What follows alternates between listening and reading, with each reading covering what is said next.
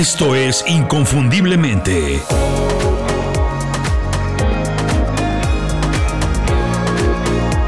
Sé extraordinario en lo que haces.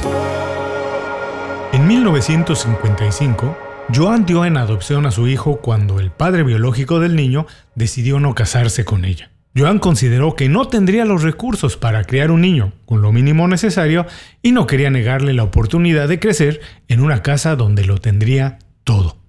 Originalmente, el pequeño iba a ser adoptado por un par de abogados en la ciudad de San Francisco, California, en los Estados Unidos. Pero cuando se enteraron que era un niño, decidieron esperar hasta encontrar una niña, que es lo que siempre habían querido.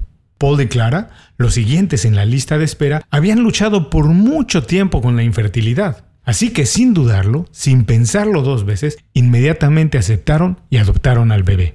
Steve tuvo una infancia normal en casa de su padre mecánico que lo motivó a armar y desarmar cosas. Siempre supo que era adoptado y no tuvo ningún problema con ello, hasta que una joven vecina le hizo una pregunta que le plantaría una semilla para el crecimiento de una persona diferente, excepcional. Entonces, ¿eso significa que tus verdaderos padres no te querían? preguntó su amiga. Steve entró llorando a la casa. Paul y Clara se apresuraron a calmarlo. Tranquilo, le dijeron, no te preocupes, no entiendes nada. Nosotros te escogimos específicamente a ti. El hecho de primero ser abandonado y después ser elegido alimentó las ganas de Steve por decidir él mismo su destino y no dejarle nada a nadie más. El resto de la historia ya todos la conocemos. Steve Jobs cofundó Apple, su visión, ingenio, creatividad y trabajo han transformado la vida de millones de personas en todo el mundo.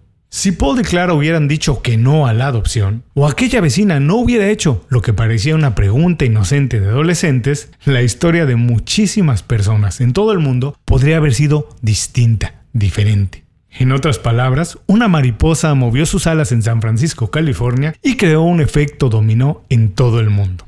A menudo asumimos que tenemos que hacer cosas gigantescas, monumentales y muy llamativas para lograr un cambio. Pensamos que para marcar una diferencia, nuestras acciones cotidianas de todos los días no son suficientes que necesitamos escribir un libro, hacer una película o producir un podcast con miles de seguidores, porque si no causamos mucha influencia, pues es mejor no hacerlo. ¿Para qué molestarnos? La verdad es que cuando una pequeña gota cae en un estanque de agua estática, la onda que causa puede viajar mucho más allá de lo que nosotros alcanzamos a ver. Si quieres hacer un cambio en tu familia, en tu equipo, en la compañía en la que trabajas o en tu comunidad, no te preocupes por hacer acciones gigantescas de las que todo el mundo habla. Preocúpate nada más por hacer lo correcto y no esperes nada a cambio. El tiempo pone a cada quien en su lugar.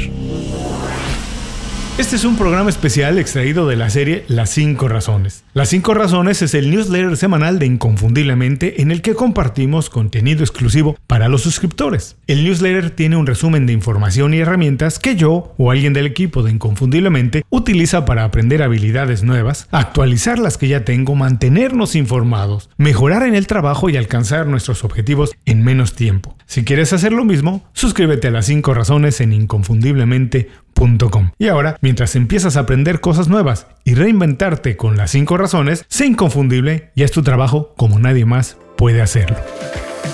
Muchas gracias por escuchar el programa. Si algo te pareció interesante, visita inconfundiblemente.com. Tenemos un blog, un canal de YouTube y un boletín donde recomendamos libros, documentales y herramientas para ayudarte a destacar en lo que haces. Se llama Las 5 Razones y llega todos los viernes. Por último, si quieres mejorar tu marca personal de manera fácil e inmediata, recomiéndanos con tus amigos y comparte este programa, porque cuando compartes contenido con valor, dejas una buena impresión.